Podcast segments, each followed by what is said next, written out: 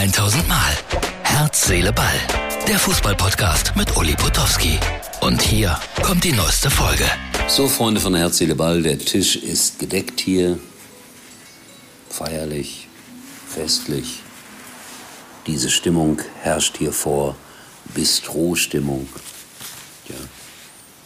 Ich wünsche euch schöne Weihnachten, ein frohes Fest und äh, dass ihr Herz, Seele, Ball immer schön treu bleibt.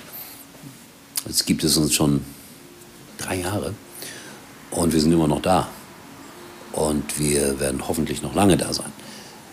Ja, ich habe es äh, in meiner Unterschrift äh, diesmal gewählt und klar gesagt, äh, wenn ich etwas hasse, dann ist es Fanatismus im Sport und im Leben auch. Leider umgibt uns das immer noch viel zu oft und wenn ich könnte, würde ich genau das abschaffen wollen. Freude, Begeisterung, ja, auch manchmal vielleicht über den anderen lachen, Späße machen über ja, Bayern München, Borussia Dortmund, Schalke 04, den ersten FC Kaiserslautern, Mainz 05, die deutsche Nationalmannschaft, Boris Becker. Äh, ja, eine kleine Fotomontage hat mich dann noch erreicht hier aus dem Ellie Pelly in London, wo sie mit den Pfeilen werfen voller Begeisterung, wie ich immer wieder feststelle, für manche ein, ein großes sportliches Ereignis. Da hat man die Null wegradiert und mir wieder einmal gezeigt, wo mein Herzensverein denn in der Tabelle steht. Was ist das überhaupt, ein Herzensverein? Ja, einer, mit dem man vielleicht irgendwie groß geworden ist oder der einem nahegelegt wurde oder dass man irgendwann einmal in einem Fußballstadion war, mitgenommen vom Onkel, von der Tante, von wem auch immer, vom Bruder. Und plötzlich hat man gemerkt, boah, das ist aber schön da. Und dann war es euer Herzensverein. Und meiner ist nun mal dieser doch etwas merkwürdige Club aus dem Ruhrgebiet. Ich bin jetzt 70 Jahre alt und würde vielleicht sogar nochmal Verantwortung da in irgendeiner Form übernehmen. Aber das könnte nur sein im, im sozialen Bereich. Ich glaube, dass Fußballer gerade Profifußballer so etwas wie einen Social Coach gut gebrauchen könnten. Einen, der sie mitnimmt ins Theater, in die Bücherei, in äh, Kunstausstellungen, vielleicht sogar in Kirchen.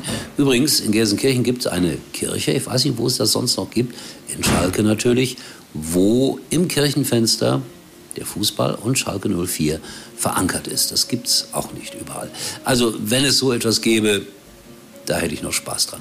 Diesen Gedanken darf ich hier zum Weihnachtsfest mal verbreiten.